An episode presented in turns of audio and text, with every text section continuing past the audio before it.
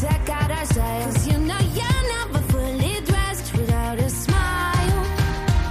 Ha llegado la hora feliz, el espacio para los más pequeños de la casa.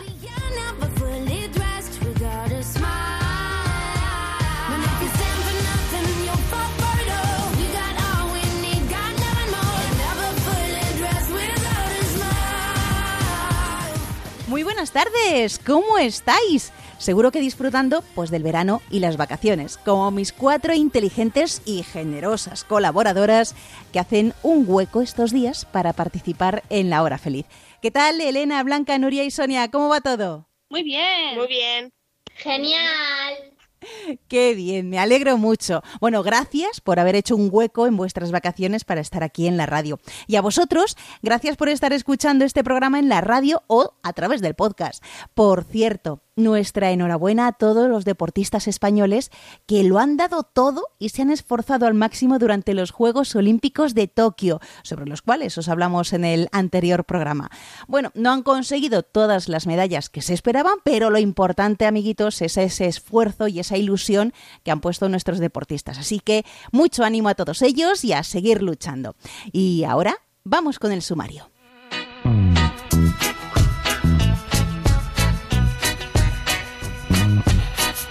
Hoy vamos a hablaros de algunas personas ilustres que han visitado el santuario de Guadalupe. Entre ellos San Vicente Ferrer, un gran predicador dominico que viajó mucho e hizo muchos milagros.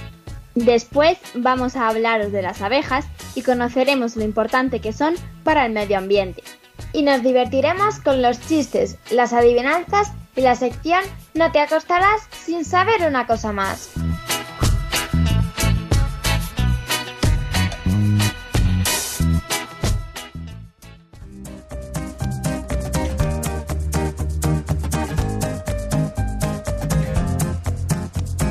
La esperanza no es otra cosa que la confianza en que el amor de Dios no tiene fin.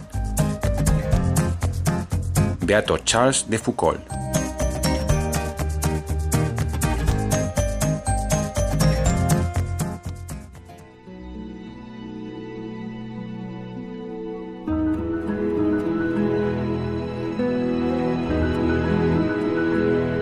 Bendita sea tu pureza, y eternamente lo sea, pues todo un Dios se recrea en tan graciosa belleza. A ti, celestial princesa, Virgen Sagrada María, te ofrezco en este día alma, vida y corazón. Mírame con compasión, no me dejes, Madre mía. Amén.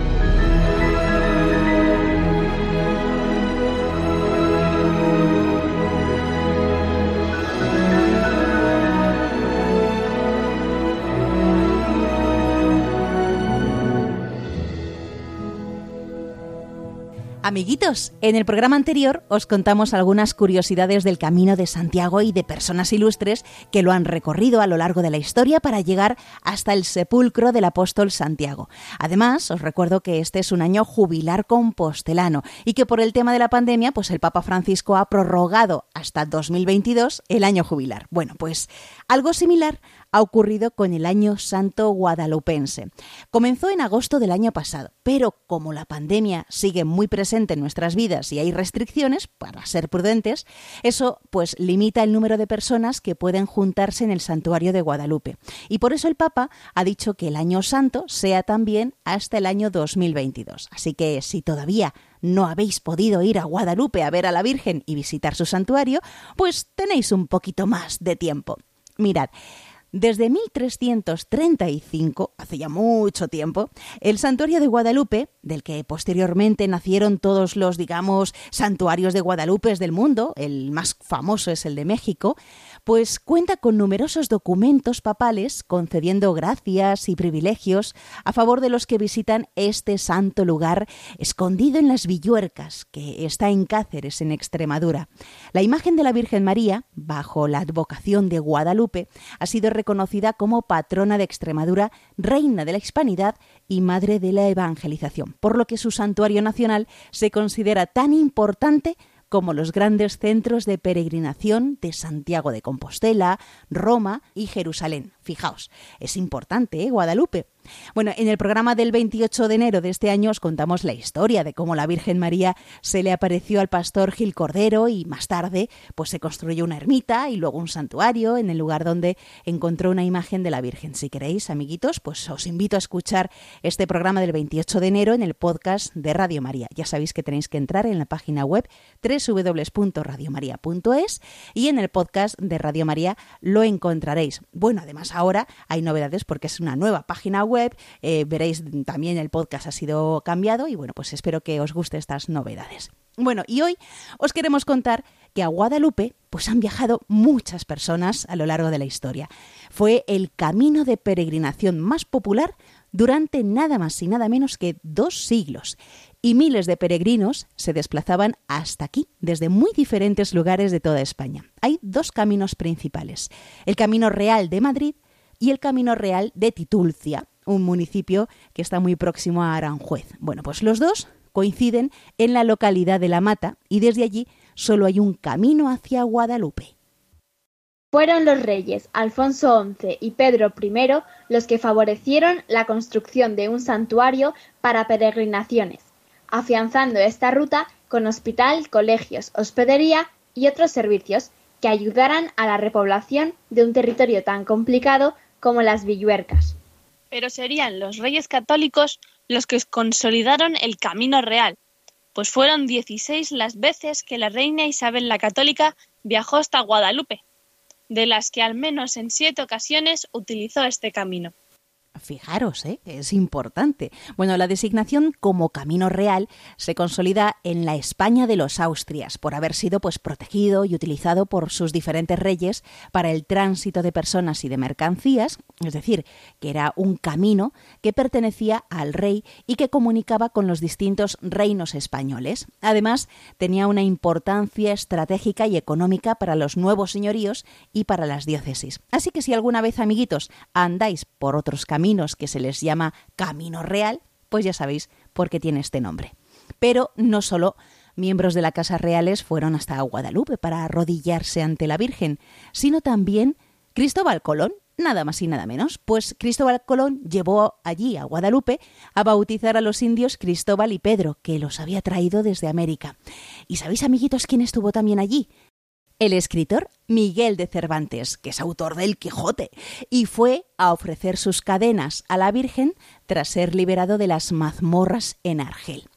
Y entre los cronistas destacan los relatos de los viajes del portugués Gaspar Barreiros, que estuvo en el santuario en 1536, o las crónicas del historiador sevillano Pedro de Medina, junto a las referencias a este lugar en El viaje de España de Antonio Ponz, o las del valenciano Bartolomé de Villalba y Estaña, que en 1577 escribió el libro Los veinte libros del peregrino curioso.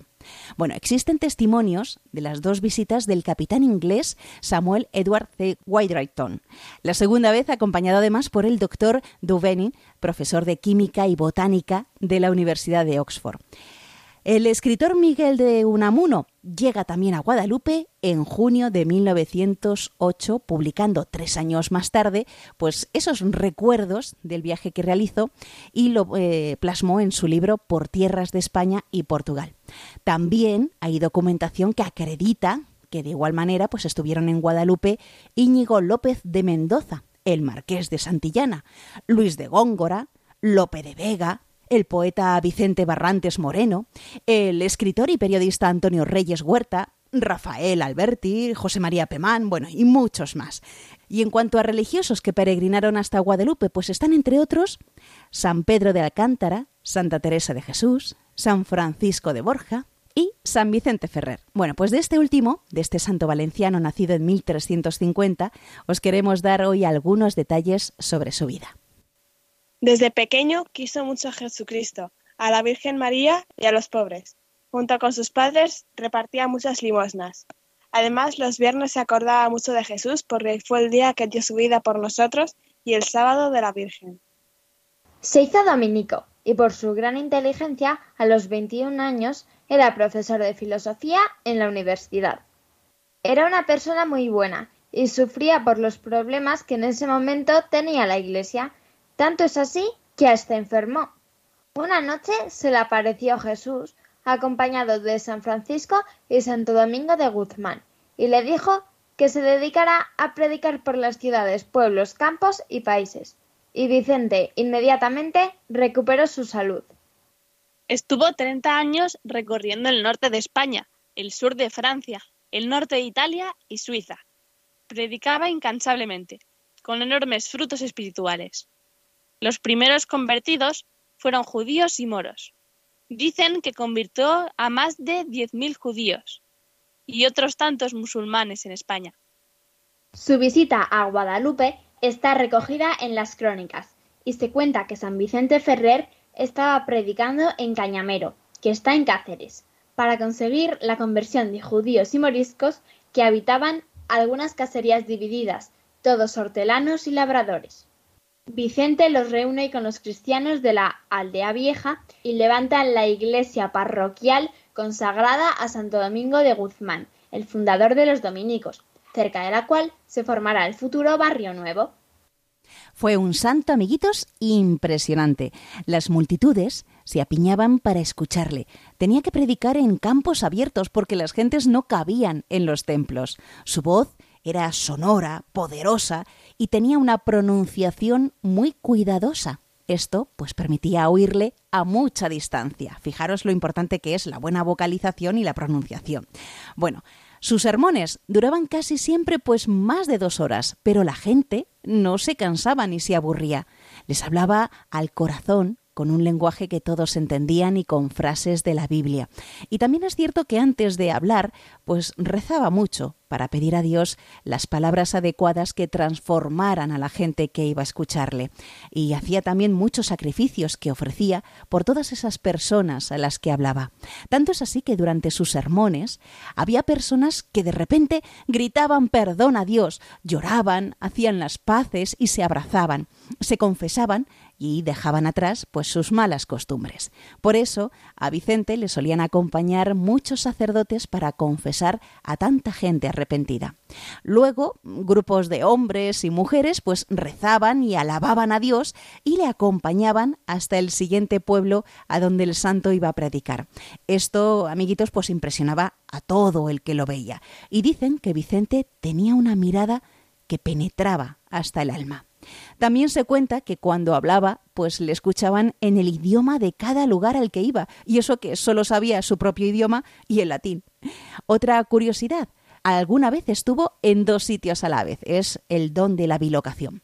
Bueno, y Vicente, a pesar de la gran fama y popularidad que tenía, siempre fue humilde y sencillo. San Vicente Ferrer murió el 5 de abril de 1419, a los 69 años, cuando predicaba en Vannes, en la Bretaña francesa. Fue canonizado en 1455 y su fiesta se celebra el 5 de abril, aunque desde muy antiguo en Valencia se celebra el lunes posterior a la octava de Pascua. Allí en Valencia le quieren muchísimo, ya que él nació allí. Al santo se le suele representar con el dedo índice de su mano derecha levantado, así que si alguna vez veis una imagen de un santo con el dedo levantado, pues es eh, San Vicente Ferrer, porque según dice la tradición, con ese gesto era capaz de obrar milagros. Por cierto, en el expediente de su canonización hay registrados más de 800 milagros. Impresionante la vida de San Vicente Ferrer, ¿verdad? Qué gran predicador con un corazón lleno de amor. Por cierto, si vais a Guadalupe, que sepáis, amiguitos, que en el archivo del monasterio o biblioteca están algunos de los libros más antiguos que hay en España, como eh, un fragmento de la Biblia escrita en griego del siglo VII, concretamente del Evangelio de San Lucas. La verdad es que hay unas auténticas joyas de libros y escritos allí, pues como legados del rey Alfonso XI, el de los reyes católicos, y hay una colección de bulas muy importantes sobre gracias y privilegios para los que visiten Guadalupe. También hay una muy curiosa sobre la práctica de la medicina allí, y es que este fue un gran centro médico donde se practicó la cirugía por primera vez en España. Bueno, cuántas cosas curiosas y bonitas sobre Guadalupe, la Virgen y este santuario por el que han pasado miles y miles de peregrinos. Y toda esta información que os hemos contado la podéis encontrar narrada de una manera muy bonita y en forma de cuento en la página web del Año Jubilar Guadalupense guadalupejubileo.com en la sección de niños. Seguro que os va a gustar, seguro. Repito la página, guadalupejubileo, todo junto, ¿vale? Y en minúscula, guadalupejubileo.com.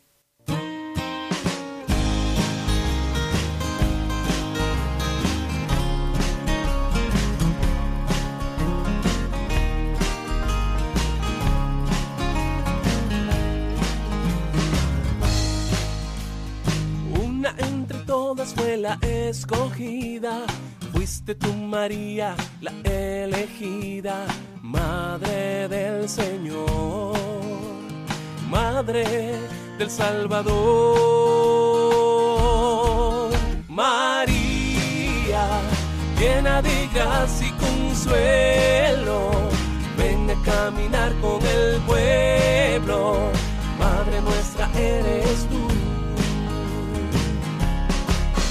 María, llena de gracia y consuelo, ven a caminar con el pueblo, Madre nuestra eres tú. Ruega por nosotros, pecadores de esta tierra, ruega por el pueblo que su Dios espera, Madre del Señor, Madre del Salvador. Oh, oh, oh, María, llena de gracia y consuelo, ven a caminar con el pueblo, Madre nuestra eres tú. María, llena de gracia y consuelo, ven a caminar con el pueblo, Madre nuestra eres tú.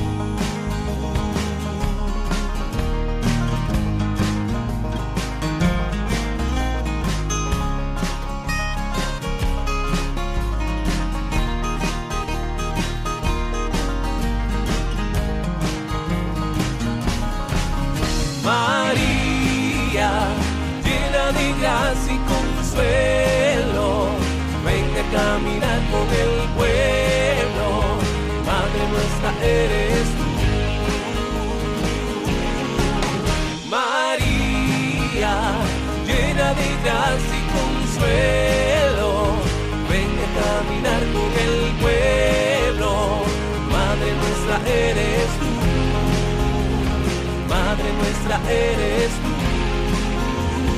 Madre nuestra eres tú. Madre nuestra eres tú. Estás escuchando el programa de los niños de Radio María. Hay que darle gracias siempre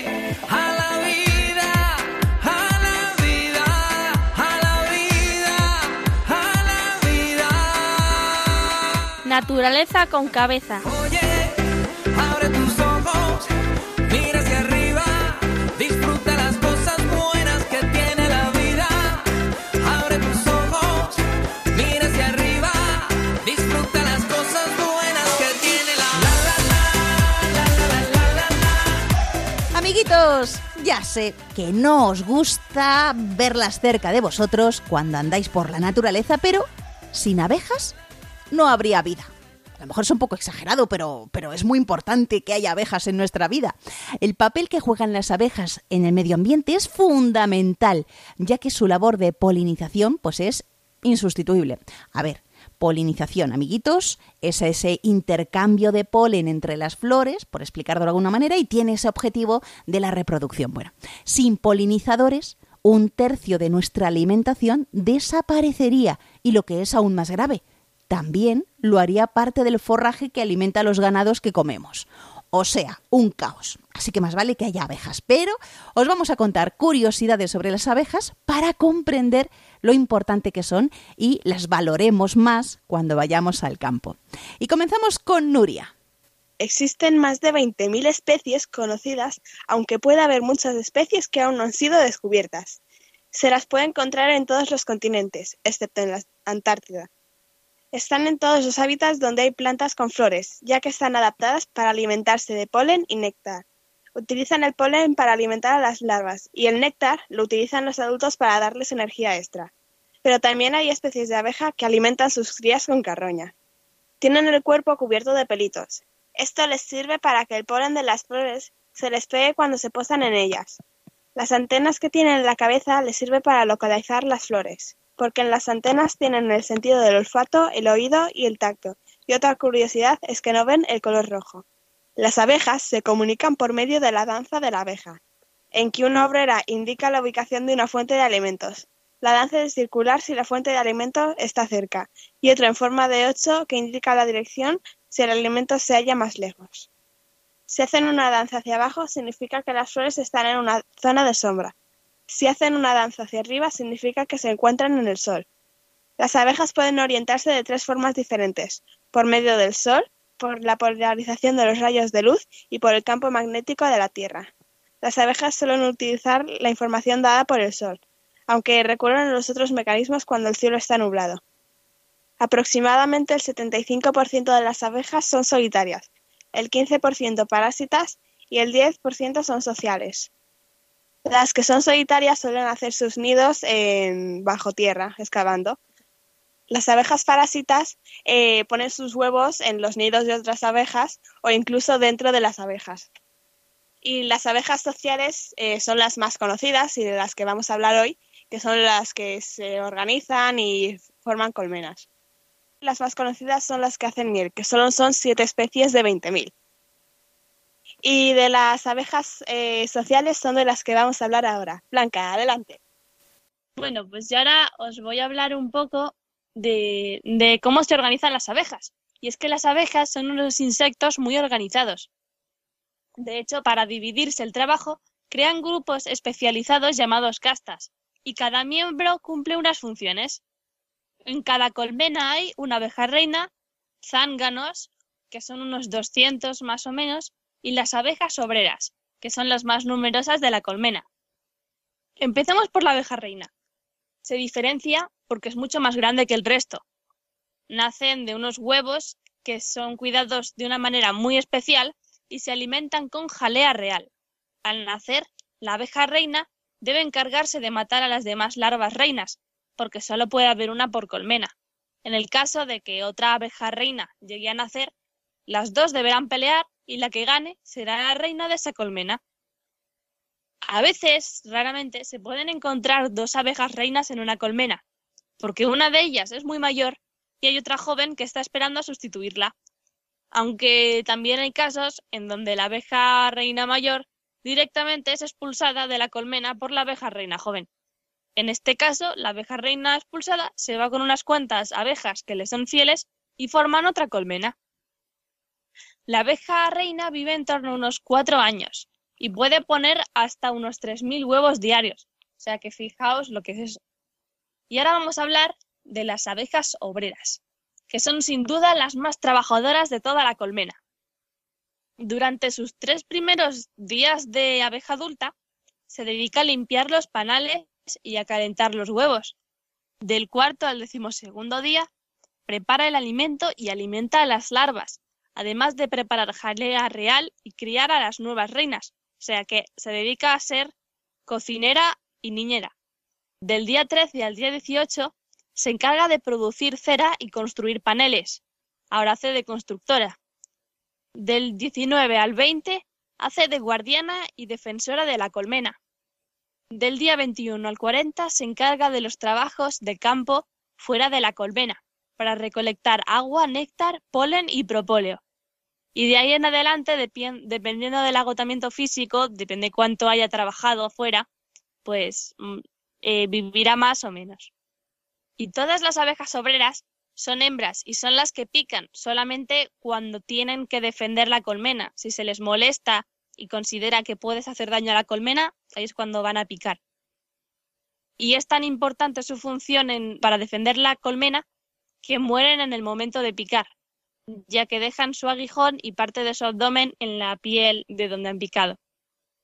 La reina, sin embargo, puede picar sin morir. Y el otro grupo de abejas son los zánganos, que son los machos encargados de fecundar a la abeja reina. Sus tareas son pocas, hasta que llega el día del vuelo nupcial. Ese día, la abeja reina sale de la colmena seguida de los zánganos, y se aparea con el más fuerte de ellos. Después del apareamiento, la reina pues mata al macho. Un resumen sencillo de su proceso de reproducción es que la abeja reina pone los huevos de los que sale una larva. Las larvas tienen un proceso de metamorfosis que dura unos 15 días, hasta que esas larvas se convierten en abejas. Si el huevo que pone la reina no es fecundado, nacerá de él un zángano. Si el huevo ha sido fecundado, entonces nacerá una abeja obrera o una abeja reina. ¿De qué depende? De la alimentación. Si se le alimenta con papilla hecha de polen y miel, será una abeja obrera. Y si se le alimenta con jalea real, será una enorme abeja reina. Y relacionada con la alimentación de las abejas, ahora Sonia nos va a contar cómo fabrican la miel. El primer paso es extraer el néctar de las flores, para lo cual las abejas obreras adultas sobrevuelan los campos.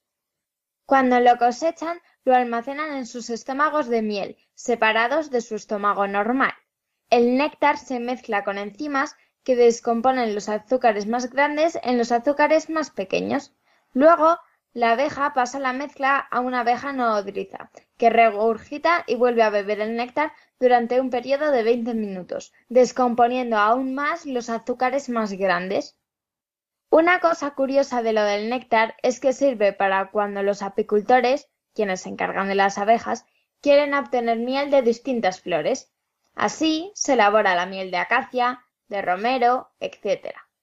Una vez entran las primeras reservas de néctar a la colmena, las obreras que se encuentran dentro comienzan a trabajar para transformar el néctar en miel. Este proceso consiste en depositar el néctar en las celdas de las colmenas hasta que alcance su nivel de maduración perfecto. Una vez las abejas comprueban que está en su punto óptimo, guardan la miel, es decir, sellan la celda con una finísima capa de cera. Este proceso es conocido como perculado de celdas. Oye, Sonia, ¿y por qué hacen miel las abejas? Hay dos razones. La primera es porque de eso mismo alimentan a las larvas, que serán las futuras creadoras de miel.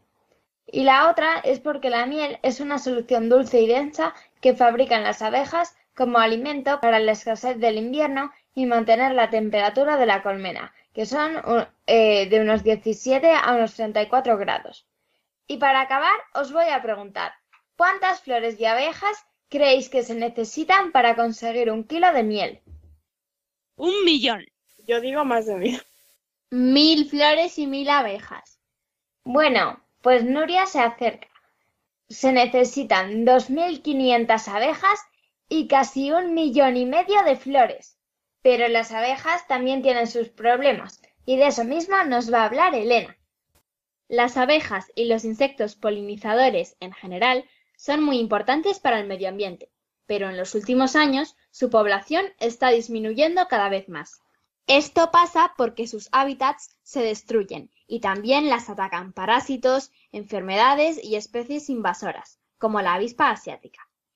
Además, el cambio climático está provocando la pérdida de muchas abejas, porque, por ejemplo, cada vez llueve menos o se descontrolan las temperaturas. Y os preguntaréis qué podemos hacer nosotros por las abejas. Pues es muy fácil. Sus principales fuentes de recursos son el néctar, el polen de las plantas y el agua. Por eso, una pequeña acción que podemos realizar es colocar macetas de plantas con flores en las ventanas de nuestra casa. Si tenemos espacio, podemos instalar un jardín con muchas plantas y flores. Otra acción sencilla que podemos realizar es colocar pequeños cuencos con agua para que las abejas beban durante sus viajes de recolección. Las abejas utilizan el agua no solo como alimento, también algunas transportan agua a la colmena, porque así regulan la humedad del panal. Eh, además, si alguna vez os encontráis una abeja que está en el suelo, eh, pero que no está muerta, pero que no puede volar, eh, le, le podéis poner un cuenco con agua, con azúcar, para que beba y se recupere. También podemos apoyar iniciativas que ayudan a las abejas o consumir productos locales de agricultura ecológica. Pero lo más importante, amiguitos, es cuidar nuestro entorno. Siempre hay que respetar la naturaleza y las abejas son un motivo más. Bueno, amiguitos, ¿qué tal? toda esta información que nos han dado Elena, Blanca, Noria y Sonia sobre las abejas, pues ya conocemos lo importante que son y nos han dado algunas recomendaciones también para poder ayudarlas. Así que ahora cuando toméis algo de miel, pues sabed todo lo que el trabajo que ha conllevado. Pues seguimos con este programa de la hora feliz.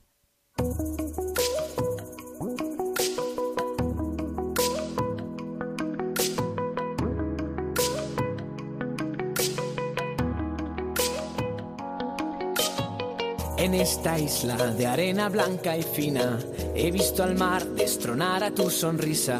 He visto el miedo del que salía a pescar. He sentido el poder del sol para escampar la brisa. Palmeras que me cubren, la lluvia tropical. Caminos que me llevan hacia un lugar especial. Recuerdos en las playas, sentados en la arena.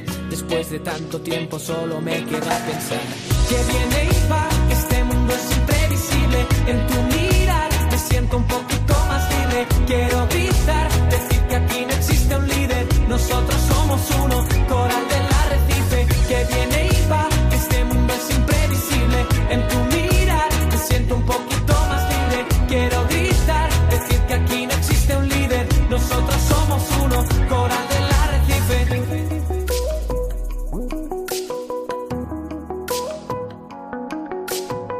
Aquí tus ojos siempre son color coral parece un festival. Instinto animal, disfrutar de cada sorbo de nuestra complicidad. Voy a seguir navegando entre dos aguas, saboreando los colores de tu piel salada y mira. Qué felicidad, qué bonito ver bailar al sol con tu sonrisa. que viene y va, este mundo es imprevisible. En tu mirar me siento un poquito Quiero gritar, decir que aquí no existe un líder. Nosotros somos uno, coral del arrecife. Que viene y va, que este mundo es imprevisible. En tu mirar me siento un poquito más libre. Quiero gritar, decir que aquí no existe un líder. Nosotros somos uno, coral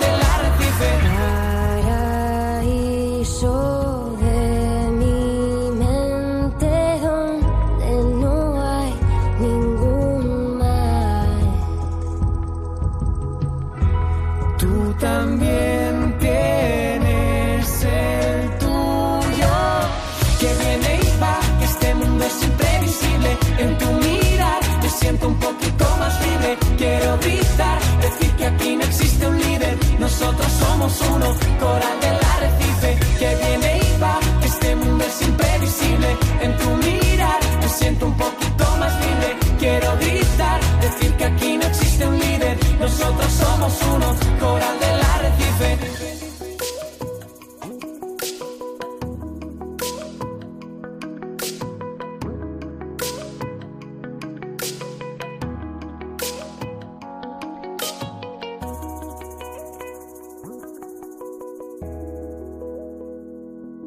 Estás escuchando La Hora Feliz en Radio María. Seguid trabajando así de bien porque yo me piro de vacaciones. Reír no más hasta reventar. A mí reír me gusta descansar. Chistenanzas. Humor me da el más y más reír. No tiene ninguna El buen humor, más buen humor me da a mí. Como me gusta reír, más buen humor me da a mí. Amiguitos, vamos a comenzar con nuestras adivinanzas que tanto nos gustan. Así que, Blanca, cuéntanos la tuya. Existe un ser vivo capaz de beber agua con los pies. ¿Cuál es?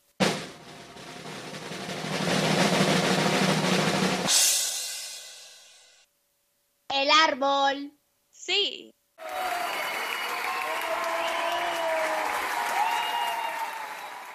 Elena, tu adivinanza. Soy pequeño y alargado, en dos conchas colocado, como no puedo nadar, me pego a las rocas del mar.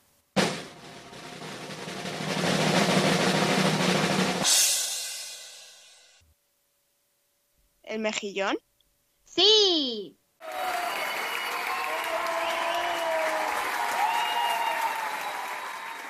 Y ahora vamos con Nuria. Aparecen en la noche sin ser llamadas y desaparecen al amanecer sin ser robadas. ¿Qué son?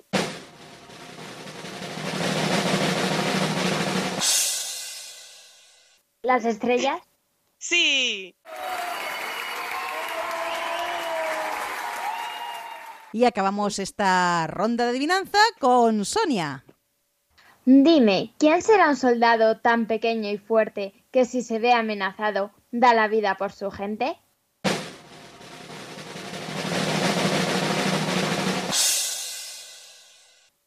¿Las abejas? Sí.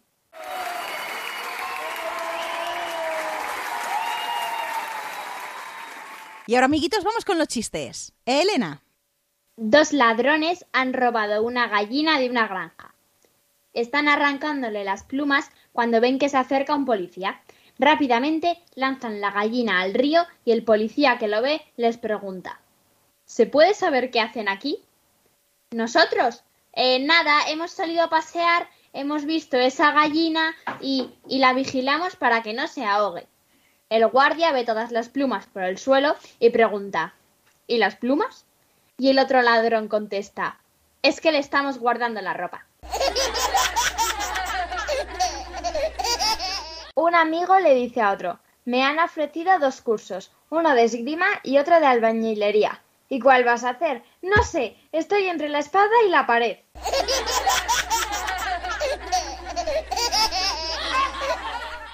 Una vez, un mosquito le decía a su hijito larva, Hijo, cuando seas grande no salgas al mundo, porque el mundo es malo. Un día el mosquito desobedeció a su madre y salió a recorrer el mundo. Cuando regresó le dijo a su madre, Eres una mentirosa.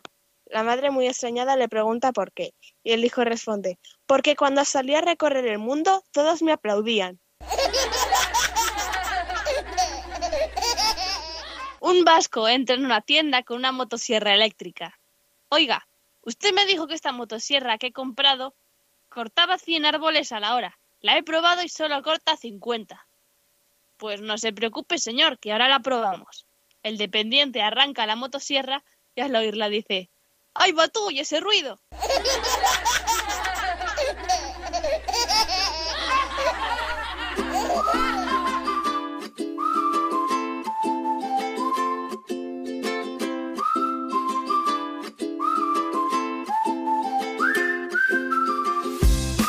No te acostarás sin saber una cosa más.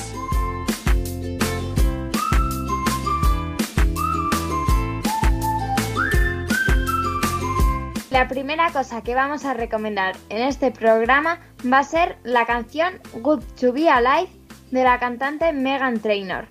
Pertenece a la banda sonora de Los Penouts, la película, y la letra va de, no fijarse en lo malo de las cosas, sino en lo bueno.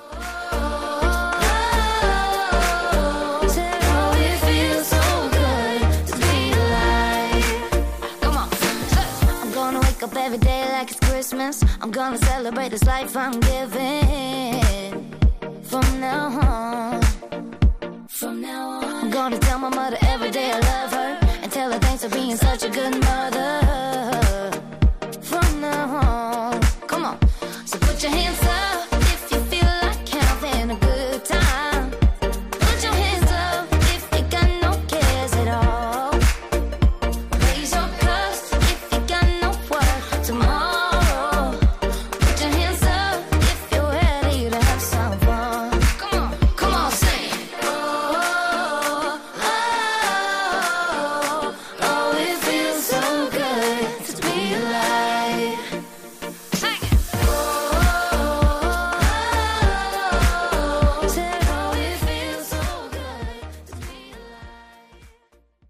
El mundo está lleno de animales que pueden hablar, aunque casi nadie lo sepa, y se van a reunir todos en el colegio Winterstein. Si queréis conocer sus aventuras, podéis leerlas en los libros de la colección El Colegio de los Animales Mágicos, que están escritos por Margaret Auer. El dato curioso que os voy a contar es que los cuervos pueden emitir 120 graznidos diferentes. Y son unas de las aves, son unas aves bastante inteligentes. Y para acabar la sección, os voy a decir una frase de Albert Einstein. Hay una fuerza motriz más poderosa que el vapor, la electricidad y la energía atómica, la voluntad.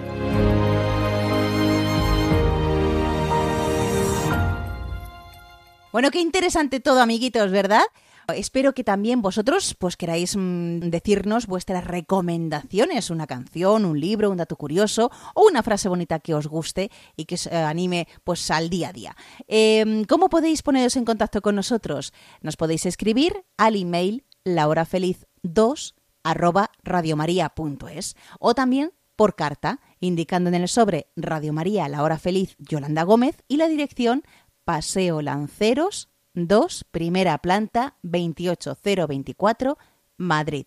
Por cierto, que disfrutéis todos este domingo de la fiesta de la Asunción de la Virgen, un día precioso en el que pues ponemos nuestra mirada en María, que es motivo de esperanza y de mucha alegría para todos, porque fue llevada al cielo para interceder por cada uno de nosotros ante Dios.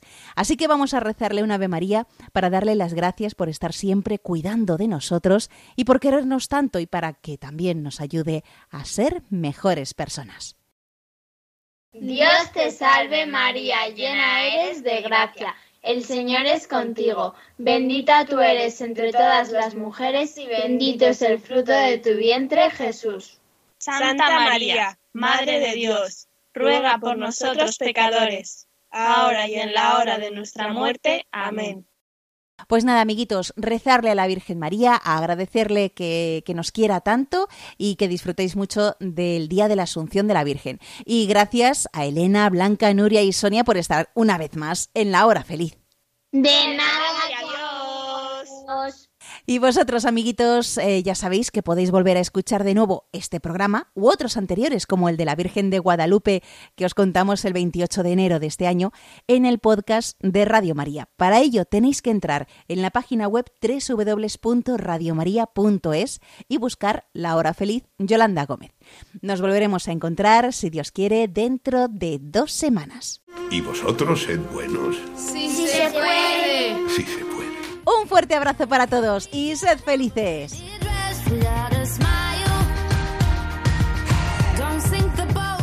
Así concluye La Hora Feliz, el espacio para los más pequeños de la casa.